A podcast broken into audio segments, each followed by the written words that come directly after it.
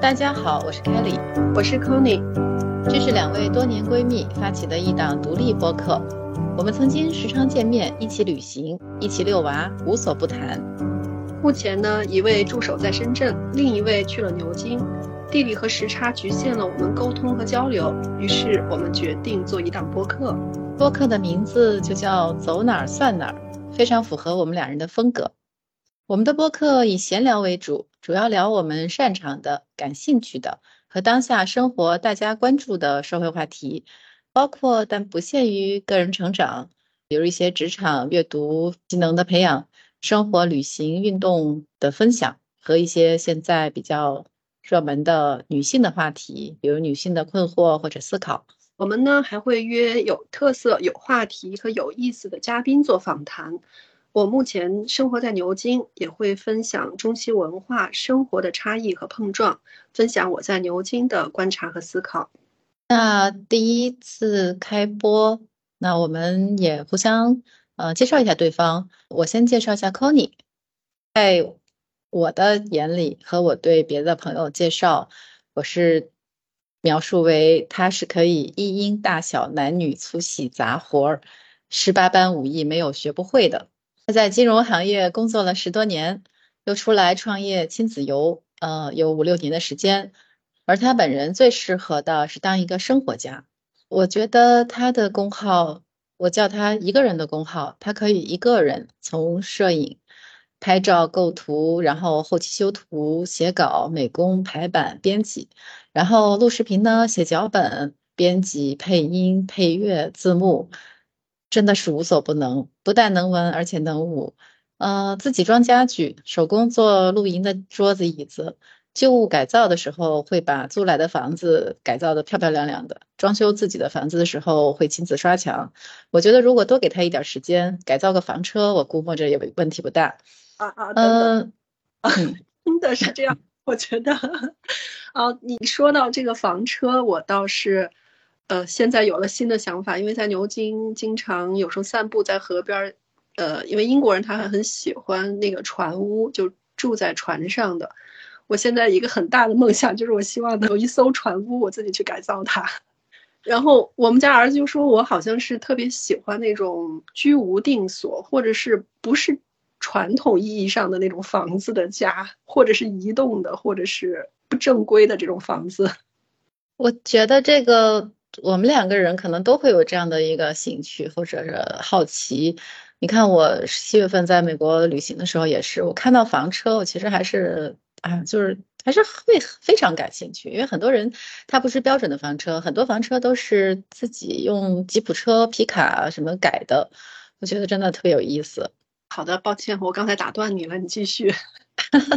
啊，那接着介绍十八般武艺，还有一半啊，就是 Tony 其实还会做饭。会烘焙，不管是中餐、西餐、手工咖啡，还是自制梅子酒，它能够从面粉做成凉皮儿，还能把面条还原成面粉，再加工成面点。总之，如果我哪一天落到荒岛上，我只能带一样，我就必然得选选择带着它。而我自己呢，在他面前通常是啥也不会，我只需要坐在厨房里，坐在他旁边围观、坐等以及猛夸，就主打一个提供情绪价值。但是现在相隔万里，我已经不得不开始自食其力了。所以总结一句话，Colin 就是那种宁可累死自己，也要极致交付的人。我从你的这个介绍里，已经又是听到了一轮猛夸了，夸的我有点飘忽了啊！但是我那必须的，我下面也必须呢，也是要介绍一下 Kelly。啊，好像互夸模式开始啊。凯里在我的朋友中呢，可是一位大神级的人物啊，也是我从小仰望的那种别人家的学霸小孩，就是一路学霸，然后读到了医学的女博士，呃，目前呢一直是在最前沿的大健康行业工作。他这种学霸体质呢，就是只要自己感兴趣，行行他都能玩得转。他十多年呢就已经登顶了珠峰了，嗯，可不是珠峰大本营哦，是哪个八八四八的这个高度。那一路从斜杠青年玩到斜杠中年，嗯，常年呢户外的运动给他打下了这种杠杠的身体素质。现在各种的时髦运动，比如说像飞盘呐、滑板、路冲，他都玩得很溜。而这些户外运动对我来说，呃，就简直是白纸一张。这块呢，还是要听他自己来说一说。我觉得你夸错了人了，是别人家的学霸，是别人，真的不是我。我就是因为读书一直平平，然后这个就四肢就比较发达，所以我还是比较喜欢在这种各种的玩儿和运动中去，能让自己更加自洽吧。这个面对这种各种压力，所以我自己从小是比较喜欢旅行。呃，毕业之后呢，从二零零四年开始登雪山，然后那时候就开始写博客，也算是马蜂窝穷游上面最早分享游记的，只是没有坚持到底。嗯，也走过了不少人迹罕至的地方，也有不少有惊无险或者是说很惊悚的探险经历。这个以后如果跟大家分享也是很有趣的。我喜欢的运动项目很多，而特别是这种。非竞技类的户外运动，就是像打球呀、要比赛呀、要得分的这种，我都不擅长。但是像登山、滑雪、徒步，嗯，下水的风帆、陆冲、自由潜，就是海陆空，我都想试试。我很喜欢在这种很广阔的这种空间尺度里面去玩儿。滑翔伞我学过两次，但是没没有去坚持，因为我觉得那个风险太高了，我 hold 不住。其实我不是一个大胆的人，大家都觉得好像我八八四八会，嗯，会很有毅力，会很勇于冒险或者怎么样。但其实我并不是，我胆子蛮小的。所以这种学习、这种学习运动的这种过程中，我是很谨慎的。某种程度上讲，我其实也是为了一点点克服自己这种恐惧。我现在。到这个年纪，作为一名中年顽童，我今年比较痴迷陆冲。板类运动其实我最喜欢的是单板滑雪，但是现在在深圳没有办法。那陆冲其实是板类运动里面最好上手的。呃，所有的板类的这个逻辑都是相通的。你那种在速度中找到重力和离心力的平衡的那种感觉，非常非常让人上瘾，也让我觉得我还可以跟年轻人一起玩，一起去刷街，还是我还是年轻的。那我们俩呢，也一起走过了很多地方，有时候自己走，有时候带孩子，也是像刚刚这个康林说的，我们在亲子游方面其实有很多的经验，也可以跟大家一起分享和聊聊。其实你刚才所介绍的这些什么滑雪呀、风帆、陆冲、自由潜啊这些方面的，啊，我对我来讲真的是不能企及的一个方向，因为我从小有一次轮滑的时候把。胳膊、手腕呢摔伤之后呢，就给骨折了，好像是。然后从那之后，我就特别的害怕这种滑动的脚不是落在实地上的这种运动。所以其实呃，在兴趣爱好方面，我们其实有很多共同的点，但是也有一部分是差异非常大的。可能大家也会感兴趣，就是那我们也挺不同的人是怎么认识的呢？这块我还想。听凯丽先讲讲，然后我一会儿也也来介绍一下我们是怎么认识的，这也挺有意思的。我们是二零一三年，呃，在一个一个比较小的一个高龄妈妈群里面认识的。其实群主都是我们的一个好朋友。那为什么叫高龄妈妈群呢？她其实都是比较大龄才生小孩的。然后我十年前进到那个群的时候，当时正怀孕，然后呢，呃，认识了一一群。这个非常有意思的妈妈们，基本上都跟我们同龄，所以康宁也是跟我同龄的。然后我就在那个群里面经常会看到他做的菜，然后分享的一些照片，我觉得他特别手巧。然后有一次，大概是第二年吧，呃，在群里聊了有半年，呃，没有见过面。后来有一次在万象城。有一个那个法国的那个铸铁锅的牌子，它在促销，然后我就跟大家说这个消息，因为当时我住在附近，然后 Colin 就过来了，然后第一次见的时候我就有点震惊了，因为我去千挑万选，那锅蛮贵的，我就选了一个小的锅打折，然后等我回到头看到他来了，然后两个人拿着手机，就是拿着手机互相相认的时候，他推了一个超市的推车，里面有六口锅，我当时就问说你们家有多少人？他要买六口锅，这是我特别深的一次印象。然后一五年有一次，嗯，你说，这六口锅里好像有两口是帮朋友买的，因为我是遇到有一些什么好的事情啊、促销啊什么，我就忍不住要跟朋友分享的。当时应该也是另一个喜欢锅的朋友，我马上就告诉他，我说你要不要买？所以我的加上他的可能应该有六口。不过说老实话，我自己也真的很喜欢买锅，这这也是我比较舍得去砸钱的地方吧。对，就是。所以我当时就觉得说，哦，Colin 是个真的是特别热爱生活的人，因为他平常分享他家里的照片，然后每一个自己收拾的角落，不管是呃客厅、书桌，还是小孩子们的房间，真的是每一个角落都是他自己的心血。比如说，他会自己在墙上画一些那个两个小孩，一个考拉和小鹿，他会自己画一些图画。然后，呃，一面墙，餐桌旁边的那面黑板墙，每次来不同的朋友，他会画不同的画，呃，我觉得就是特别有才。然后一五年有一次特别偶然的机会，我当时也是一个和偶然的状况，我突然有本来要去古巴没去成，然后说那去巴黎吧，也是这么一个非常偶然的随性的一个。机会，我就问他说要不要一起去，然后柯林就说好呀，反正我们俩那个时候都是孩子要断奶，我们说啊，那我们就打着产后抑郁的旗号说我们要去放个假，然后就以这个旗号 一起出去旅行。其实那是非常仓促的一个决定，对吧？嗯，对，我记得就是当时办签证，你是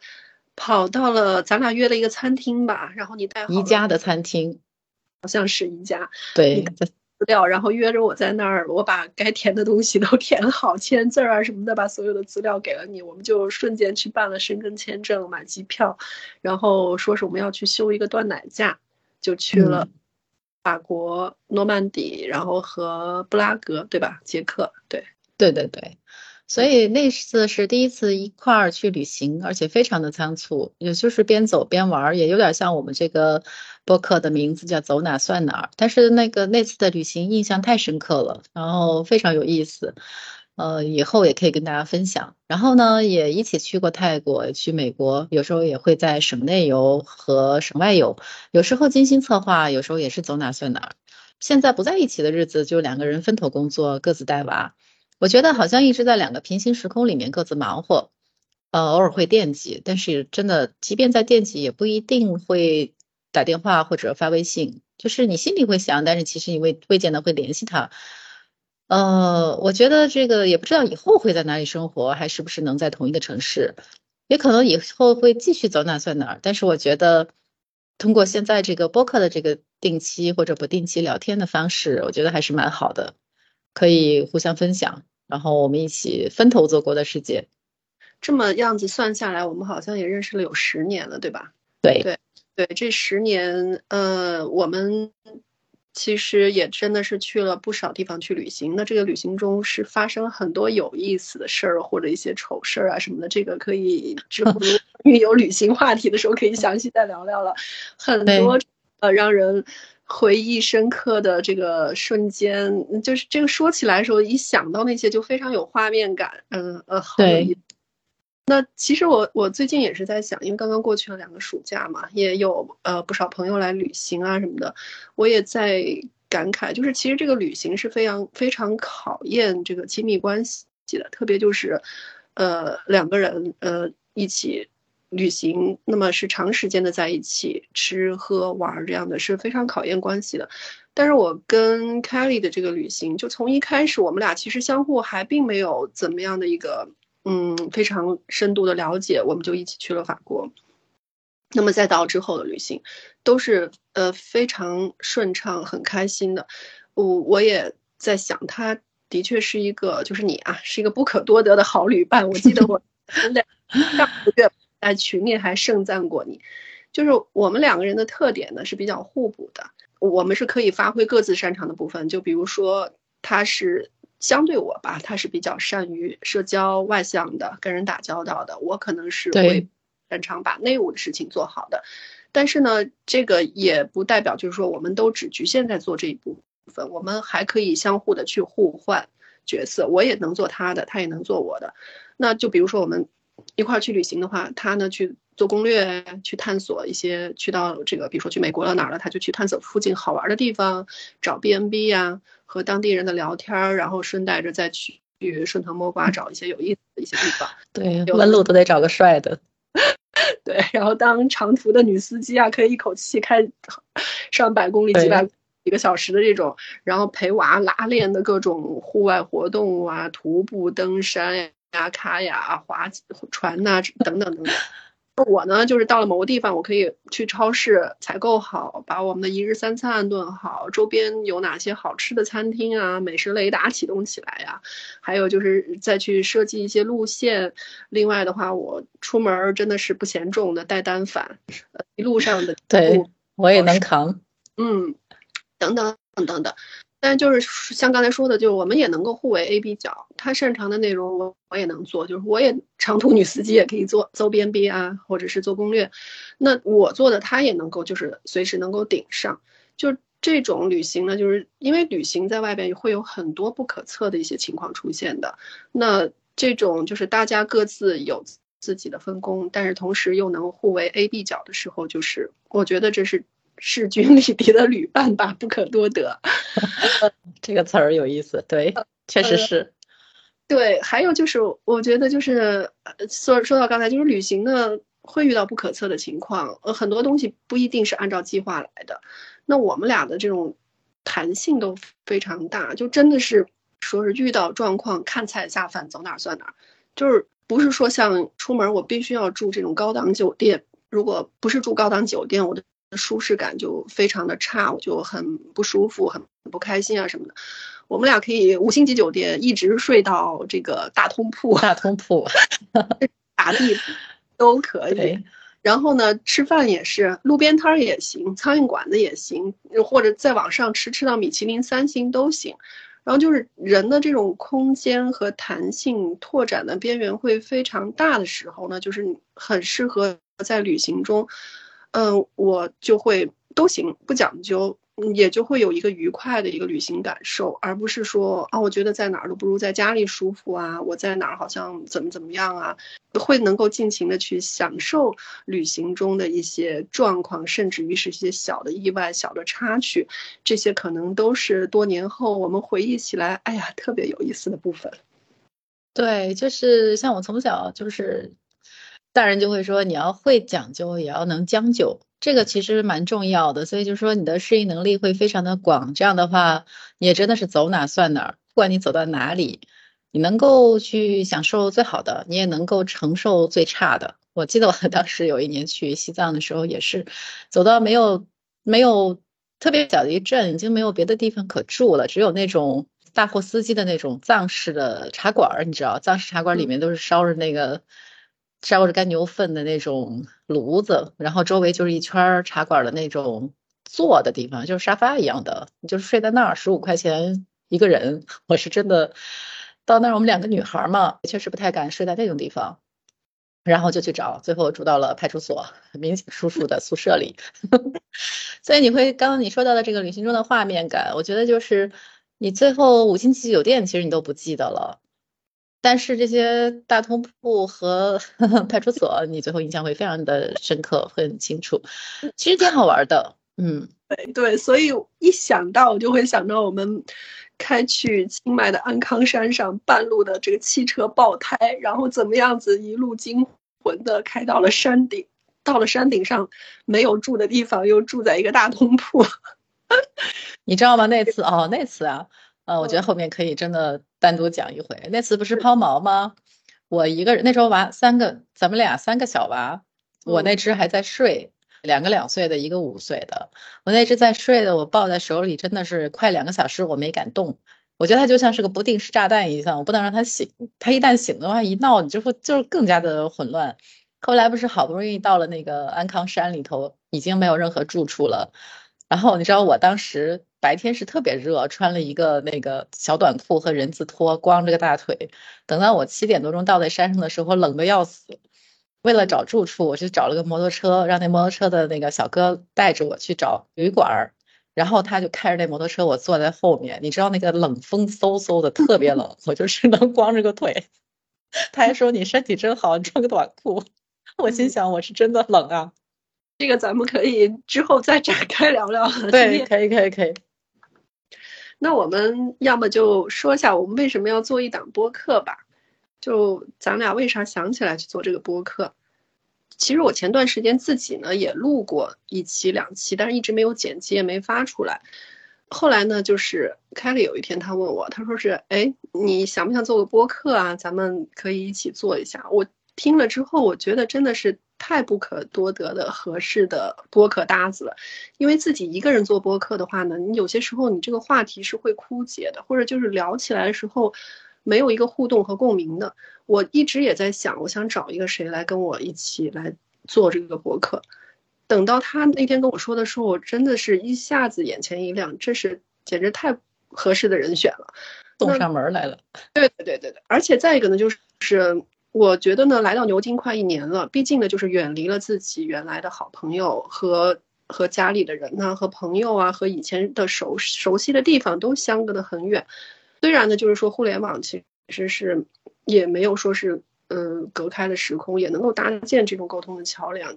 但是呢，明显的感到就是大家如果只是在朋友圈里看一下对方发的动态、点赞、留言这些，始终是没有办法代替就是我们曾经随时聚集来这种畅谈的愉快的。而且呢，朋友之间似乎呢也就会好像渐行渐远，这点让我。其实挺挺伤心的吧，我就不希望我跟我的好朋友的距离能就是这样子疏远开。如果是没有深度交流的话呢，我也会觉得自己就会活成一座孤岛一样在这儿。所以呢，那天凯莉跟我说了之后，我就觉得特别好。我真的是很需要通过这个播客呢，来跟我的好朋友一起沟通交流。就我们对某个话题来去展开去聊聊的时候呢，其实我们都会去，不是说是随只是随便的闲聊了。也会让我们去思考和相互的启发。另外呢，就是我非常喜欢播客的这种形式。那我本身就是一个播客的一个重度使用患者了，我大概也听了两年多了吧，甚至于快三年。我基本上就是从早到晚的都会开着播客。以前就是以听中文播客为主，我有我喜欢的一些播客频道，我回头可能也会跟大家分享。然后现在呢，因为也要去练英语，我也会。再去听英文的播客，那我觉得播客它特别好呢，就是它只需要使用到我们人类五官中的听觉，那就意味着就是当你在做家务啊、运动啊、通勤、散步、跑步的时候，你都可以打开一档播客来去做这个背景音，嗯，完全不会干扰你现在手里在做的事情。视频呢虽然也很好，但是呢，我现在看视频的话，我通常是会选择就是需要输出画面的那些内容，呃，我。才会去看视频，因为它毕竟是需要眼睛和耳朵你去同时去关注的。那你在做这这样的事情的时候，你就做不了别的事情。嗯，所以的话呢，其他的一些信息的输入，我更喜欢去听播客，特别就是适合我这种就是喜欢多线程运行的人，一边干活一边收听。对我特别同意，就是，呃，其实我觉得你手快，所以你会适合这种多线程的这个同时并行。比如说，你一边听播客，一边做饭，然后一边脑子还在飞速的想些其他的事情，然后可能还在构思，还在写稿。呃，我觉得我做事情比较慢，就是我一定要在一个比较一一段时间，我只能做一件事情，就是我抽空就，比如说我写，我想写东西，我只能抽空写一些比较破碎的小散文，而且写到哪儿想到哪儿写到哪儿就不太成体系。如果我写一个大段的，我就必须要一个大段的完整的时间。其实刚才你分享了。这么多，我觉得听众也能听得出来，你是一个妥妥的文艺女青年。我是一个虽然非常非常喜欢运动，但小时候还是骨子里有一些文艺，呃的部分无处安放。所以我觉得我们两个人是这种一拍即合，想要去一起开一个播客，做一个访谈或者聊天或者分享的这么一个节目，我觉得其实特别好。那为什么想做播客而不去做直播或者别的呢？就是我觉得我们两个都是更喜欢。呃，记录也愿意这种适度的分享。那我们其实都不太擅长这种很大的公开场合的公开演讲，我们更愿意去安静下来，自己想，自己写，然后再通过这种音频的方式，它也很直接，而且呢，我觉得比视频更纯粹，因为你不需要演，我们只需要面对话筒的时候，就只用动脑子、动嘴。也不太需要表情管理，这样的话，我觉得，呃，我就不会有压力。后期剪辑也也简单一些，毕竟我们都是都是小白，而且也都有工作，时间精力也有限。说到这儿，我可能要打断一下，你刚才是说我们都不擅长这种公开的演讲，你说对了一半儿，的确我是不擅长的。我要是底下坐着好多人的话，我会手心儿冒汗，然后说话声音发抖的。但是，但是你还记得你前不久那场非常成功的珠峰论坛的分享吗？啊，朋友们，如果是大家没有听过的话，可以去搜来听听，或者我看一下这个后后台的话，我能不能把这个链接挂在后边？那场呃凯里所做的这个珠峰论坛的分享，在我们呃朋友里还有好多人里眼里所看到，真的是一个非常成功的分享。那段时间疯狂的被刷屏，我们好多人就是包括我了，当时都是说，嗯。被他的这个真情的实感和真实的这种表达所感动，我自己都控制不住，一边看边听边流泪，就是好像也在说我们的心路历程吧。对，所以我觉得你不用谦虚，只是你 没有被被挖掘出来你的这个潜力，但是那次你是被看到、被听到了，实际上你是有这个公开演讲的呃分享。对啊，对对啊，你上周不是还给这个叫什么北京北大声音研究院？对对，呃，这个研究生院甚至研究生院还去专门又再做了一次分享嘛？我觉得你可以朝着这条路大步的。不了，我还是更喜欢在话筒的后面。就是我觉得，嗯，确实是活到这个年纪，我发现越来越多的小同事、小朋友来找我聊天，男女不限啊，就很多人是有一些困惑，更多的时候其实是倾诉。我包括上周去跟北大实验院的开学典礼上，跟这些，其实我觉得他们大部分是应届吧，二十多岁应届的硕士生、博士生、硕士硕士生比较多。就是那件事情让我也蛮多感触的。我觉得大家都很信任我，然后那个分享我也是完全没有料到，好像一周吧就转发了有上百万次，然后点赞呀什么的三万多条啊什么的。我忘记数据了，就是很多人是完全不认识的，非常真诚的给我留言。我觉得就像你刚刚说的，可能总有在某一个瞬间，他们看到了他们自己自己的影子。其实那是一个，它不是一个关于冒险的故事，那其实更多的是关于一个自我成长的这个找回爱和自我的这个故事。所以这件事情让我也感受到，我觉得每个人都需要倾诉，更需要倾听。我觉得我们的播客也能够从这种，比如说大家聊一聊从女生从小到大的这种成长过程中，我们从这种从小被规训，你要乖要听话要守秩序，不管是社会的秩序、家庭的秩序，还是各种各样的规则，然后我们这中间的这种细微的感受、冲突、挣扎、走过的弯路。我觉得其实有很多的话题，这是会引起很多共鸣的。我觉得特别很多女孩子，不管她是小孩还是甚至已经当了奶奶，她可能都会有很多很多的话想要分享。我觉得这方面我是很喜欢和大家有时候来聊一聊的，就是特别是我的呃小同事们，他们其实比我小很多，但是玩的时候都会带上我，没拿我当。长辈，我觉得我并不是在 对，就是我们其实也不，我们俩其实也并不是说过来人。我最讨厌的就是好为人师，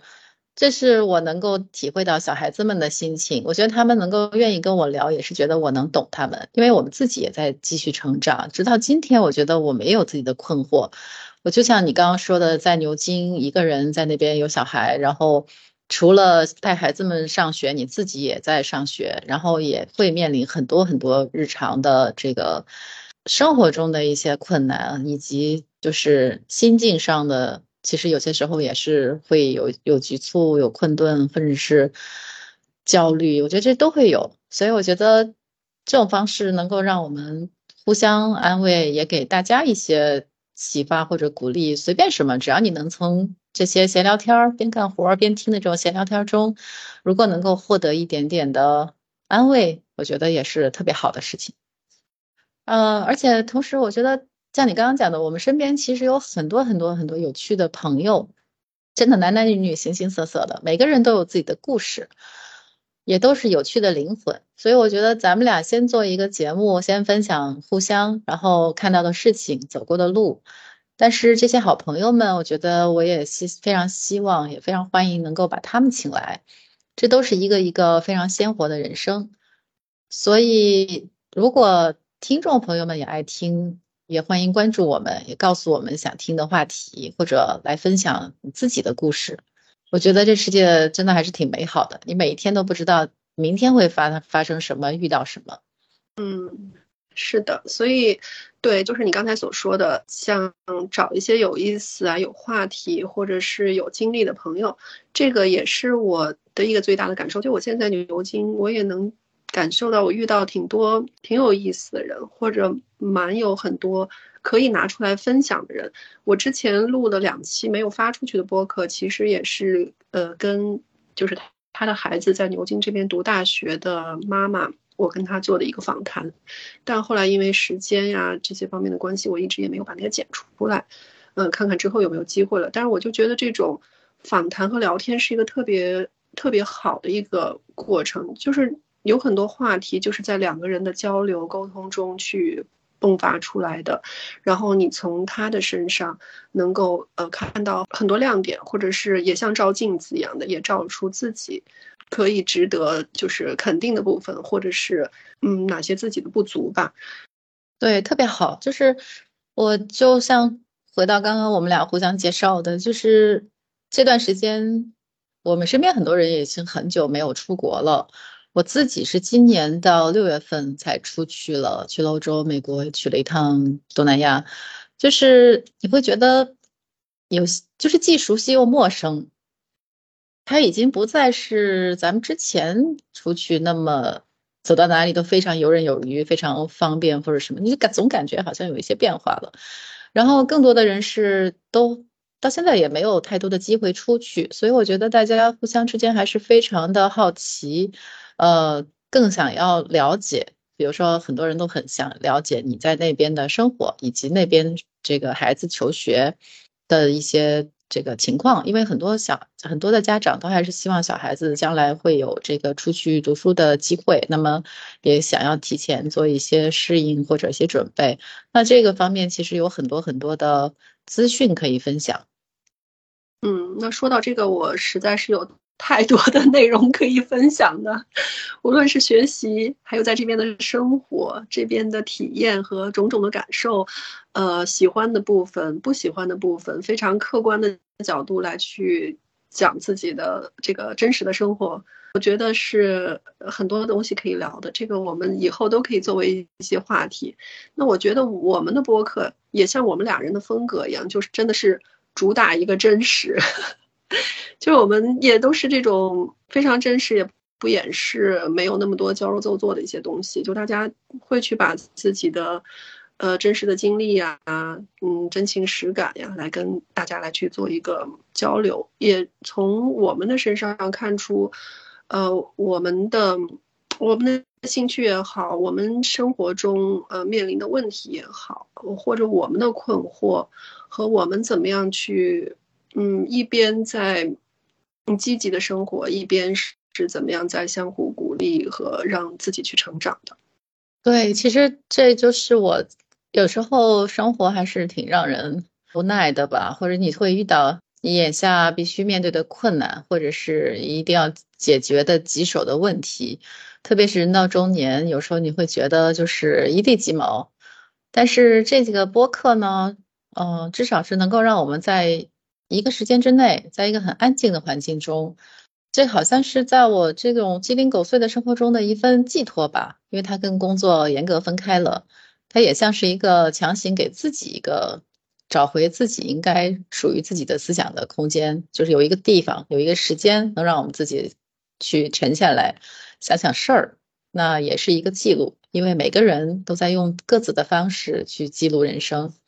我记得我在上星期跟北大声乐院的孩子们分享的时候，我说了一句话，我说生命不是安排，而是追寻。我不知道他们是不是这些鸡汤听的太多，但是我自己真的是这么感受的，就是生命不是安排，而是追寻。在我们追寻这个意义的过程里，我觉得无论别人怎么评价，贴什么样的标签都不重要，因为人生的意义永远没有答案，但是还是要尽情去感受，还是要去体验。所以这个是我，呃，我们俩想要在这儿去留一份记录。也许过几年之后，我们再回顾我们在这种平行时空中的双城生活，我觉得还是挺有意思的。嗯，这个记录是一件特别好的事情，就是嗯。我呃，虽然我的公众号更新的不多吧，但是我还是挺喜欢，就是有时候有空的时候还是去写写的。那么特别是现在看到几年前自己曾经写过的那些经历啊，包括孩子成长的一些内容啊，自己曾经走过的地方，就觉得特别的有感触。就这些东西，如果你不写的话，可能过了几年就不记得那些细节了。可是现在呢，因为你有记录那些照片、那些文字，你再回头来看，哇，就是会感觉到我。当时是那么鲜活的生活着，呃，那么美好的一种状态，或者一些呃纠结、焦虑的一种状态都能够看到，以及自己在这个过程中，我是在原地踏步呢，还是在进步、在成长？嗯，虽然就是说像现在的公众号呀，嗯，包括就是我自己的有时候一些视频号的内容，我一我其实。不去追求它的这个阅读量和点击量，就好多人就说，哎呀，公众号早都已经过时了，嗯，好像没有那么多人看了。特别是现在更改的这个阅读规则之后，就你不是一个特别粉丝很多的人，你的号是到不到首页的。但是没关系，我其实更觉得它就是写给自己的，我可以以后多少年去再去看到它的。就像我们现在去录播客也一样的，其实我也没有那么大的一个企图心，就是希望让多少人去听到，或者是会对别人有什么样子的一些启发呀，还是有一些分享呀什么的。我首先就是先是咱们一个可以创造我们在一个表。表达自己、聊天、沟通，让我们能够有这样一个机会。如果它能够有一点点点的价值和作用，能够给到其他人的话呢，那那就已经是呃非常好的事情了。这就是我一个非常朴素的想法。对，是的，是的，就是像李安他的那个颁奖词也特别感动。就是你像他给那个梁朝伟的这个颁奖词里面，就是他做这件事情，他不是为了去攒积分。对吧？不像说我做一个什么事情，它有什么样的目的，我要达到什么样的效果，呃，甚至我们俩做这播客，真的不知道它能，它可能永 永远不知道能活几天，也永远无法变现。但是这就是一个我们自己想做的事情，我们想留一个声音，我们想留一个两个有趣的灵魂，仅此而已。好的，那我们是不是今天就先聊到这儿了呢？对啊，我想说，如我们我们还是很爱这个世界的。那希望朋友们也跟我们一样，也能够一起来分享，然后也能够鼓励和支持我们，能让我们俩坚持下去。嗯，对，这是也很美好。我们也是倾注着自己非常大的热情来去爱这个生活，爱这个世界。嗯，特别好。那今天就这样开头吧，我们争取尽快就不定期的播出。然后先做它十期，然后看一看我们的成长。好的，好的，那行，那今天就先聊到这儿了。谢谢，谢谢朋友们，再见，再见。好的，好，再见，拜拜。